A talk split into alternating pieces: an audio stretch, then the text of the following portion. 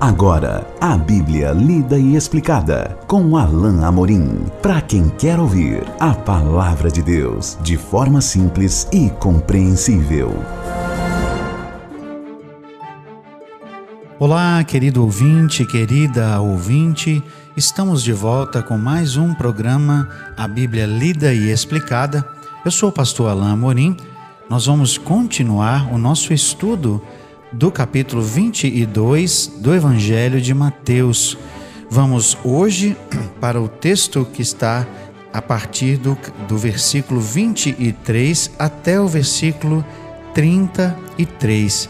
Acompanhe comigo a leitura da palavra de Deus.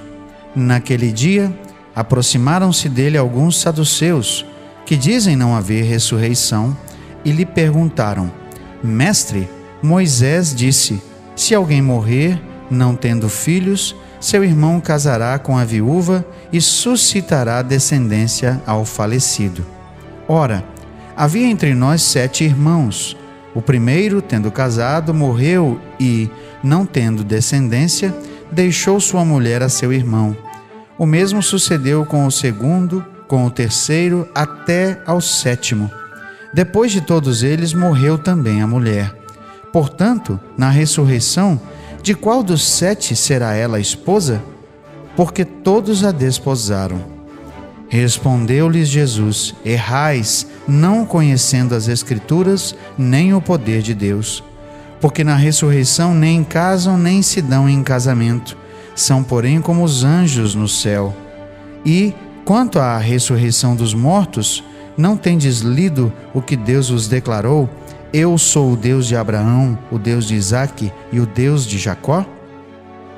Ele não é Deus de mortos, e sim de vivos. Ouvindo isto, as multidões se maravilhavam da sua doutrina. Esta é a segunda vez aqui neste trecho, no capítulo 22, que Jesus é questionado na tentativa de fazê-lo cair em alguma questão que pudesse dar causa para que Jesus fosse ah, indiciado ou que fosse preso ali pelas autoridades do templo. Os fariseus estavam determinados em tirar Jesus daquele, do meio daquelas pessoas e fazê-lo calar. E agora enviam um outro grupo para questionar Jesus. Dessa vez são os saduceus. Os saduceus eram um grupo dentro dos religiosos que não acreditavam na lei oral uh, advinda da, da Torá, eles apenas acreditavam nas doutrinas que vinham dos cinco livros de Moisés, ou seja, do Pentateuco, de Gênesis a Deuteronômio. E, em particular, os saduceus rejeitavam a doutrina da, da ressurreição. Eles não criam na ressurreição. E, justamente, vêm até Jesus para trazer uma questão da lei para tentar pegar Jesus em alguma coisa. Então o texto diz que eles vieram até Jesus e eles chamam Jesus de mestre. Nós já vimos que essa é uma maneira, eh, na verdade, derrogatória de chamar Jesus, porque eles não estavam, na verdade, reconhecendo que ele era muito mais do que um mero homem, eh, como muitos estavam eh, reafirmando continuamente. Então, eles ah, chamam Jesus de mestre na tentativa de ridicularizá-lo. Eles então contam uma história, algo, trazem algo que é uma questão da própria lei, como nos diz aqui o verso 24: Se alguém morrer não tendo filhos, o seu irmão casará com a viúva e suscitará descendência ao falecido. Em primeiro lugar, isso era algo que estava realmente na lei. Essa é a lei é, do chamado casamento levirato. E ela acontecia da seguinte maneira: se um homem se casasse com uma mulher e ele morresse antes que tivesse um filho varão, o irmão daquele homem deveria se casar com a viúva e o primeiro filho que eles tivessem seria considerado filho do irmão falecido, para que a descendência dele tivesse continuidade. Era isso que prescrevia a lei. Mas aqui os saduceus contam uma história e, de maneira absurda, dizem que uma sequência de sete irmãos foram se casando com a mesma mulher do primeiro irmão e todos eles foram morrendo. E no final também a mulher, é, a mulher morreu. E eles, e, eles fazem essa pergunta para Jesus, eles contam essa história de uma maneira absurda para tentar ridicularizar Jesus. E ao final, eles, eles parecem apontar e dizer o seguinte, no verso 28, portanto, na ressurreição, como se quisessem dizer, portanto, Jesus, nessa suposta ressurreição que o Senhor diz, de qual dos sete será ela esposa?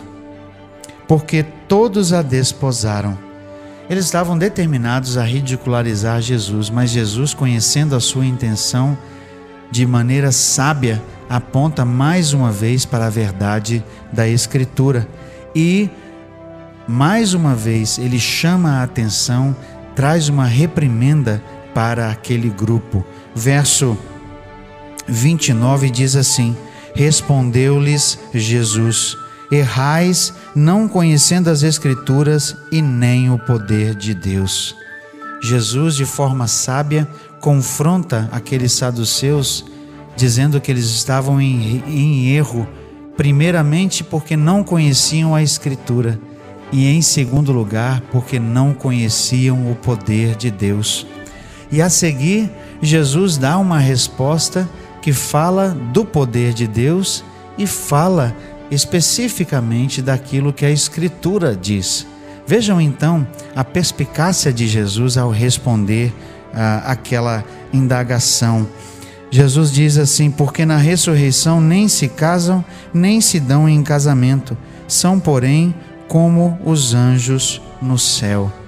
Jesus revela o poder de Deus que na ressurreição vai fazer com que não mais haja ah, o intercurso físico entre homem e mulher, ou seja, no céu não haverá casamento, no céu não haverá intercurso sexual, ou seja, não haverá mais intercurso físico. Isso será uma coisa superada. A existência no céu é diferente e Jesus diz: eles serão como os anjos no céu. Só que tem um detalhe aqui os saduceus não acreditavam na existência dos anjos. Jesus estava usando isso justamente contra eles, porque Jesus estava, estava falando dessa nova realidade dos salvos no céu. Além do mais, Jesus aponta para a Escritura, porque ele traz a seguinte questão a partir do verso 31. E quanto à ressurreição dos mortos, ou seja, quanto ao fato de que a ressurreição é verdadeira, não tendes lido o que Deus vos declarou? Eu sou o Deus de Abraão, o Deus de Isaque e o Deus de Jacó? Ora, ele é Deus não de mortos, e sim de vivos. Jesus aponta para a Escritura usando uma maneira lógica de argumentação que era perfeitamente aceita pelos rabinos e pelos estudiosos da Bíblia naquele, naquele tempo Jesus aponta para o fato de que Deus diz no tempo presente, quando se revela a Moisés: Eu sou o Deus de Abraão, de Isaac e de Jacó. E aponta para o fato de, de que Deus fala como se aqueles ainda estivessem vivos. E realmente estavam, porque estavam vivos com o Senhor. E Jesus aponta para o fato de que Deus é Deus de vivos e, e com isso prova desde o do, do Antigo Testamento a realidade da ressurreição. É certo, meu querido ouvinte, ouvinte, minha querida ouvinte, que a ressurreição não, não, não encontra no Antigo Testamento, digamos assim, um ensino claro, mas ela é mencionada em textos como, por exemplo, Daniel 12, versículo 2, fala da ressurreição de mortos uh, sem Deus e com Deus. Nós temos outros trechos, por exemplo, quando uh, Davi fala do, do seu filho que teve com Batseba e que morreu, e que um dia uh, ele iria ter com ele, porque tinha crença na ressurreição. E também naquele texto de Jó, lá no capítulo 19, que diz o seguinte: Eu sei que o meu redentor vive e eu neste com esses olhos e com esse meu corpo, ou seja, ele tinha uma crença na ressurreição. Ele diz: Eu verei o Senhor.